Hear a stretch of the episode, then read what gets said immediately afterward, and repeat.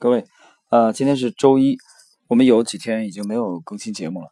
呃，那么在这六七天当中啊，最值得我们关注的啊，其实并不是今天的这个 A 股的涨跌啊，指数的情况啊，呃，最大的一件事情，也就是他宣布的这个缩表啊，耶伦宣布的这个缩表，呃，这个事件对全球的影响，这个重要性是怎么强调都不为过的。呃，时间是在北京时间周四凌晨，啊，就是九月二十一号凌晨。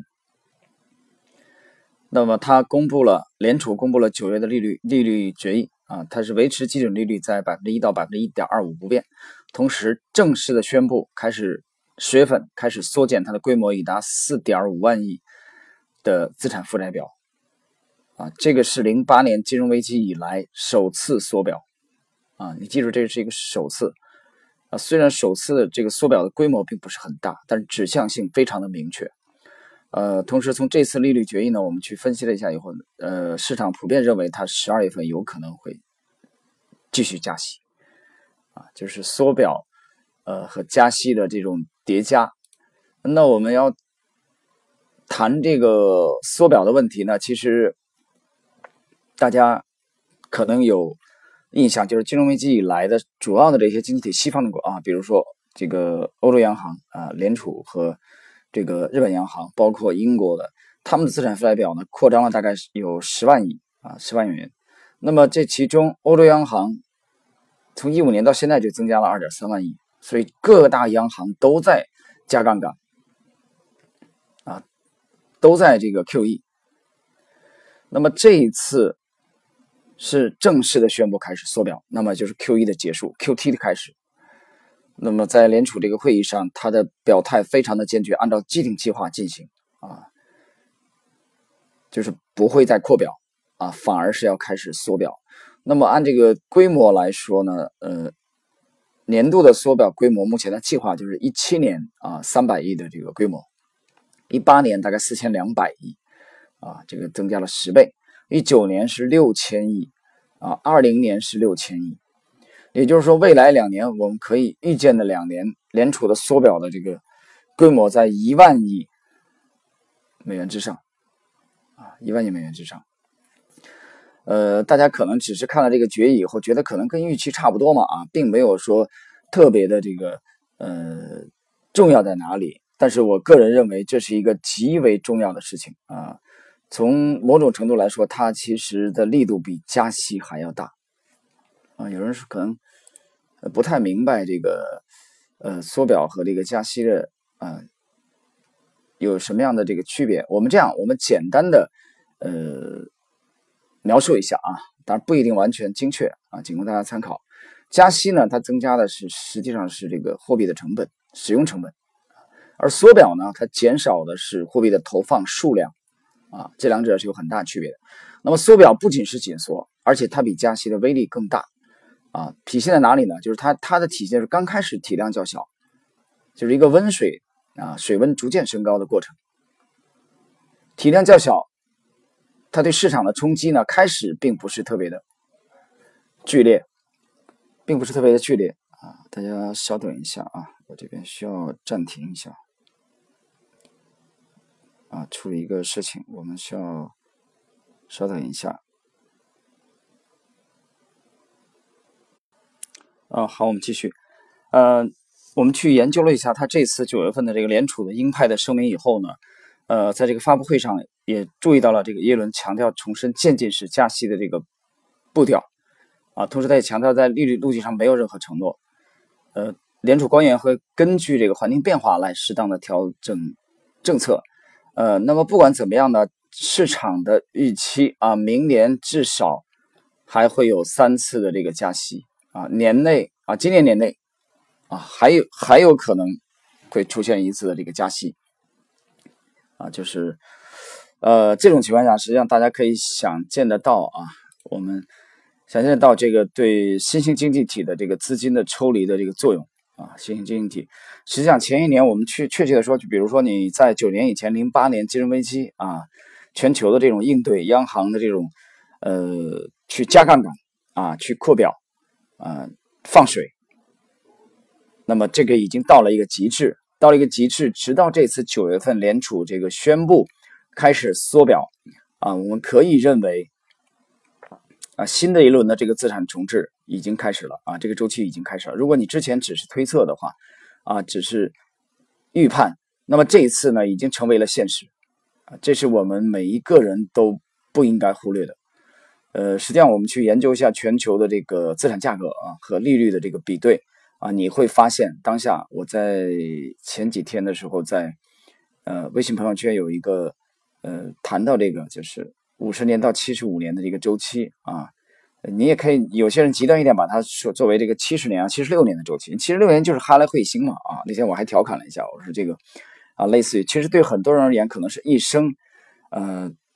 很难见到两次的这种啊资产的这种重置的。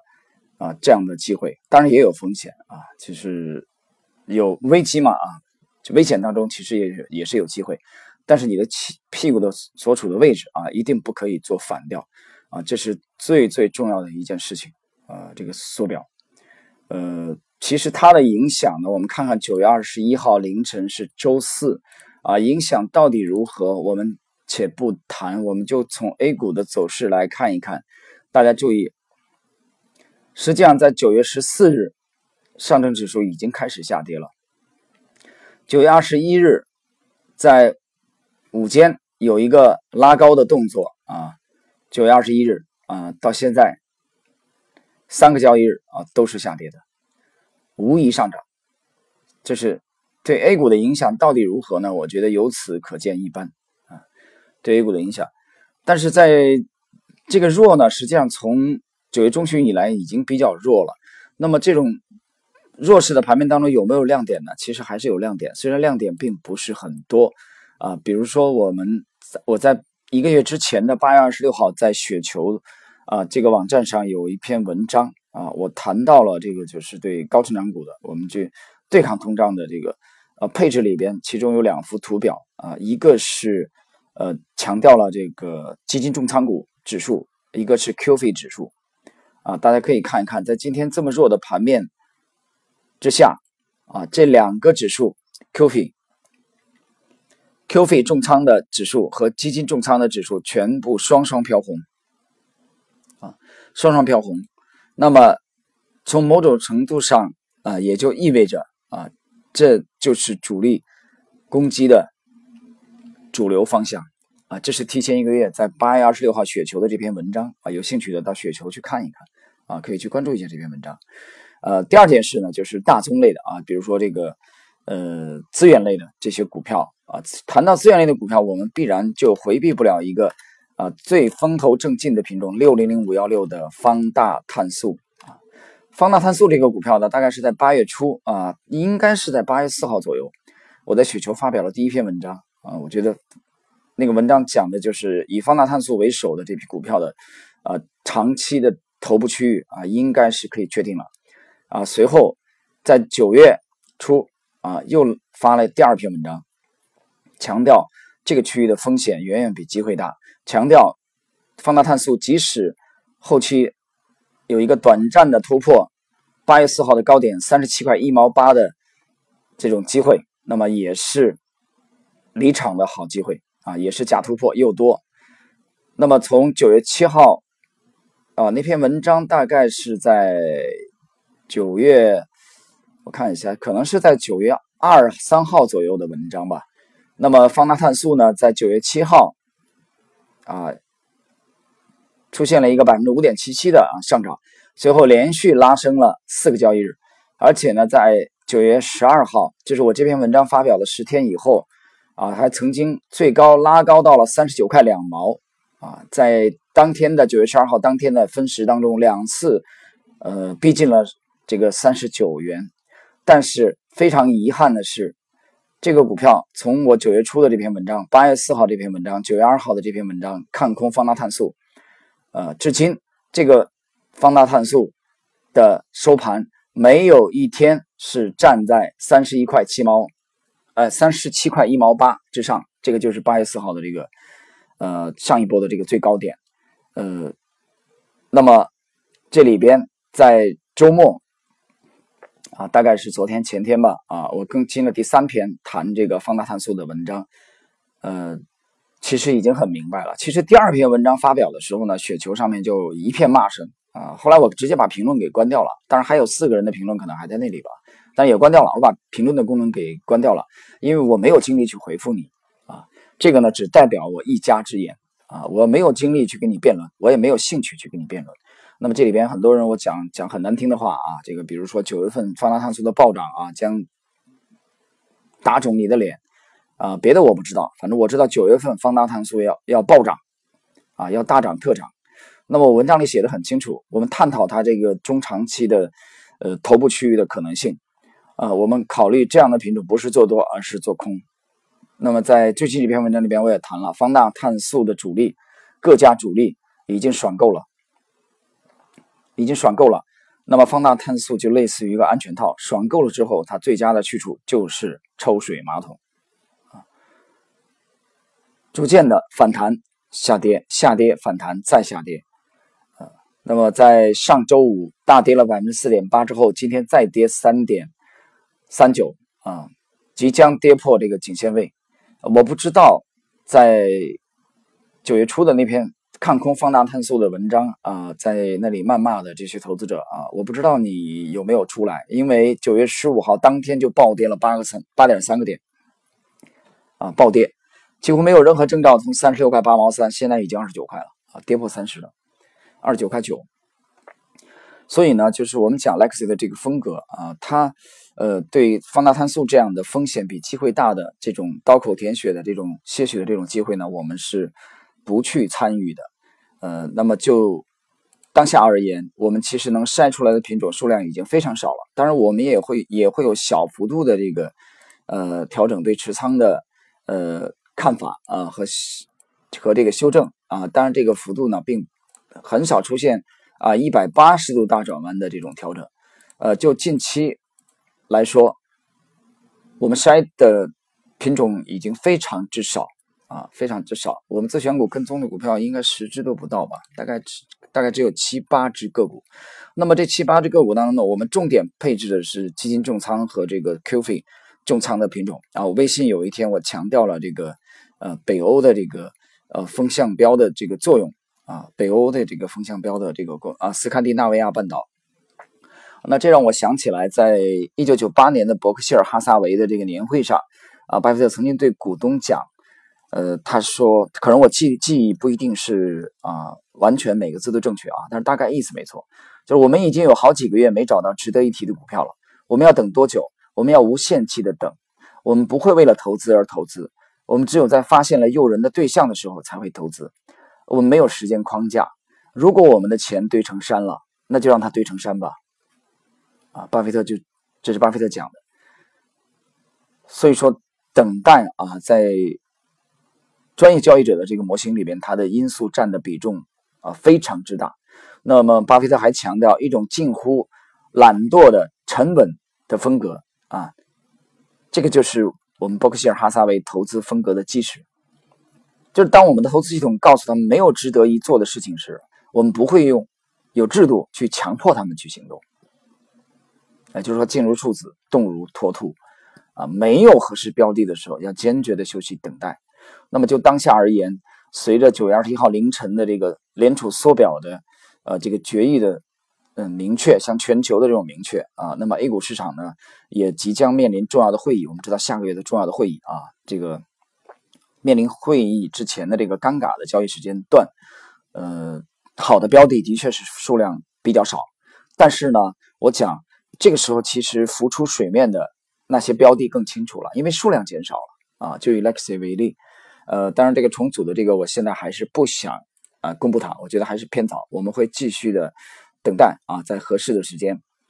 嗯，公布出来。那么我们另外的一只持仓呢，在这个阶段呢，一直是处于整理啊，没有突破。那么 Lexi 近期筛选的品种非常少，刚才我们已经讲了，数量极少。呃，在之前有一只我们跟踪的重组类的，跟踪的时间已经。长达了四个月啊！这个股票近期出现了暴涨，呃，我们将继续的来观察和跟踪它。呃，在上一篇雪球的文章当中，我谈到了，呃，我们近期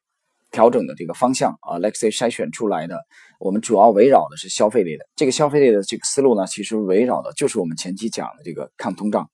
呃，或者涨价的这个题材啊，这个通胀，呃，这个题材，呃，消费类的题材，结合这个重仓和这个 Q 费重仓啊，这是一条主线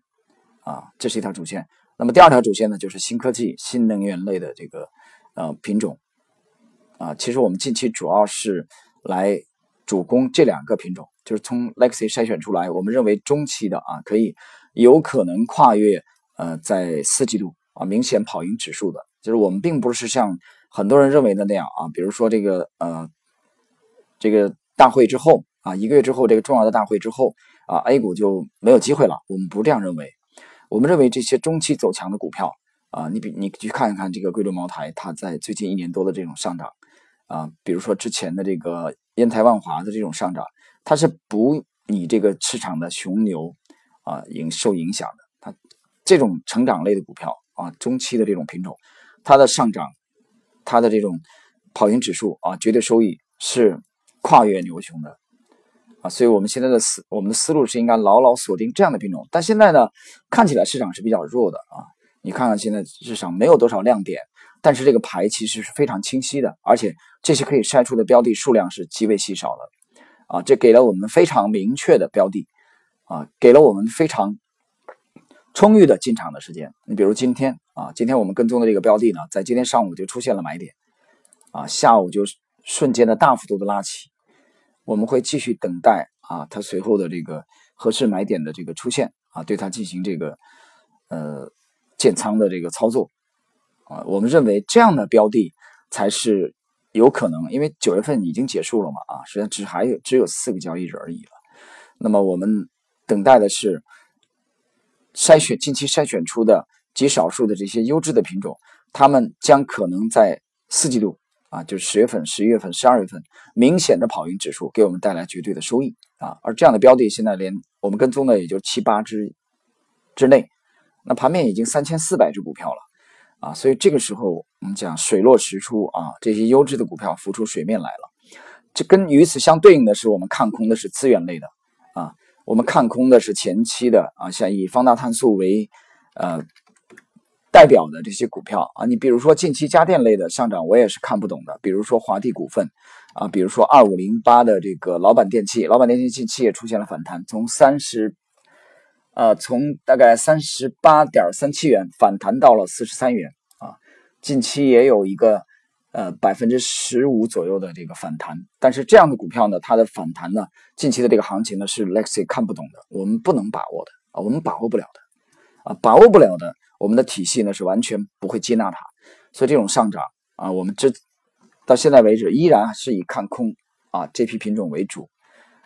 我没有合适的融券的机会做空它的话啊，我们会远离这些品种。所以我经常讲股票呢，它其实至少百分之六七十以上都是无效率的这种波动，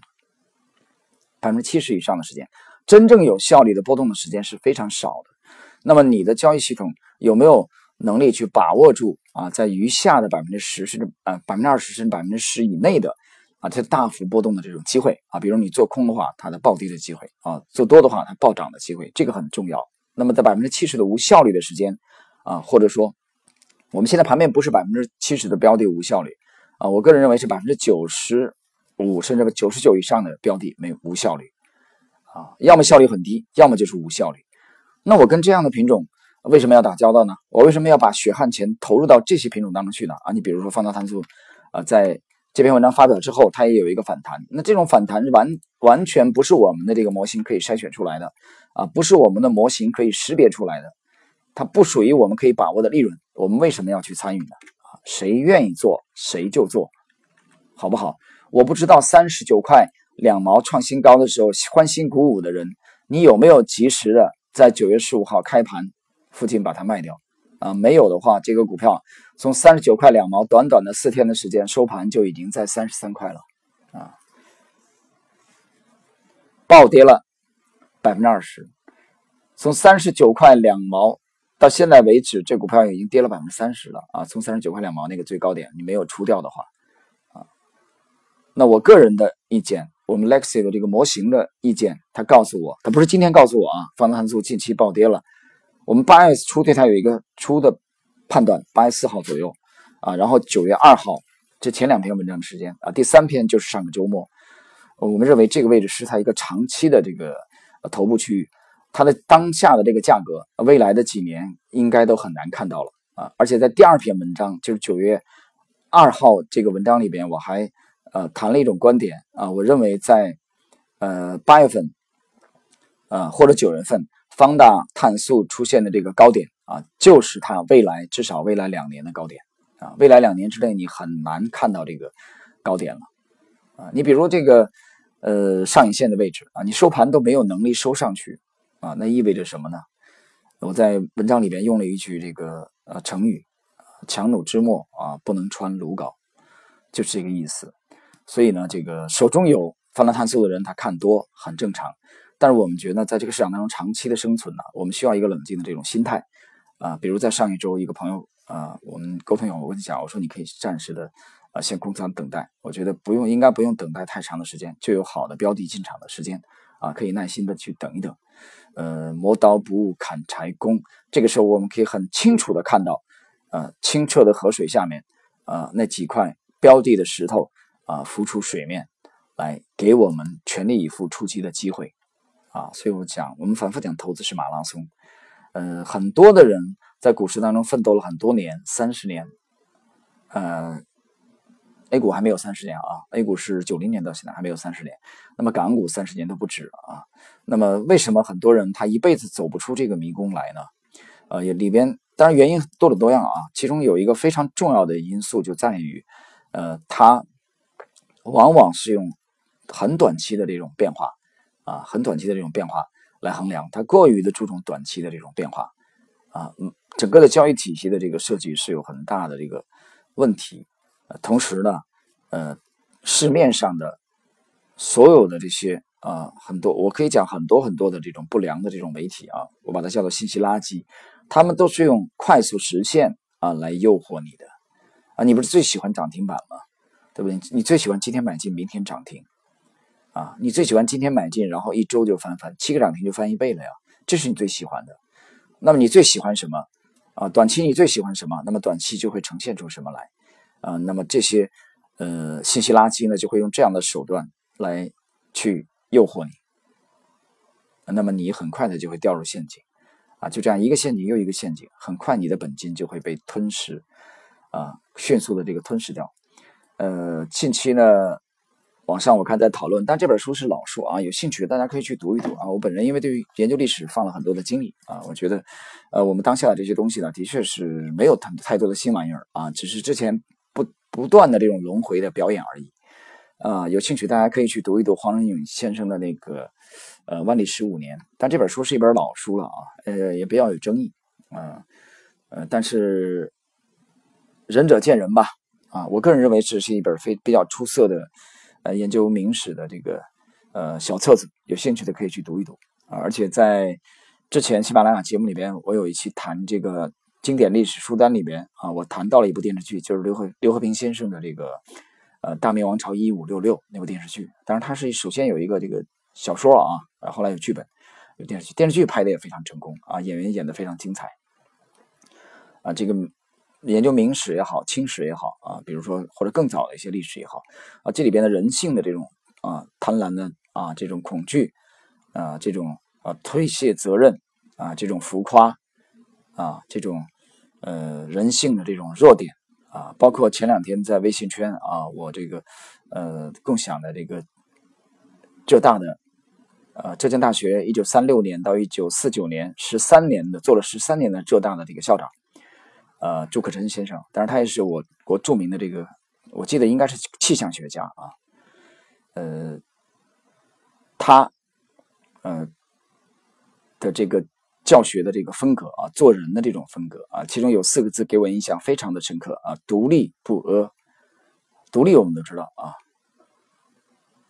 那么不阿就是不要阿谀奉承，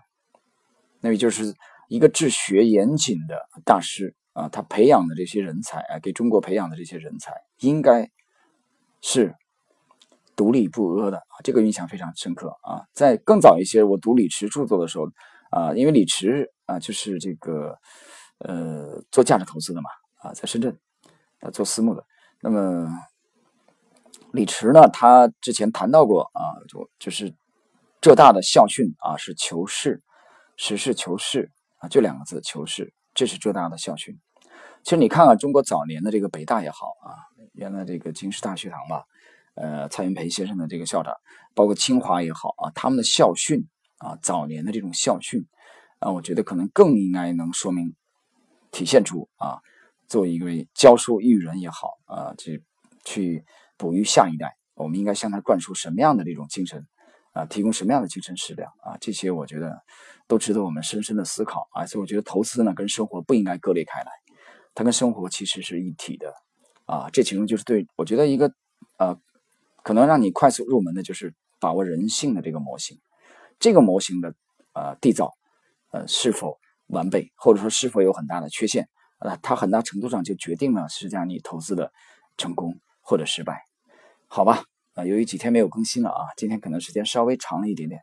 呃，今天我们暂时跟大家就聊到这里，呃，后续的话我可能在喜马拉雅或者是在雪球不定期的啊更新文章或者节目，也请大家关注。啊，雪球的这个节目，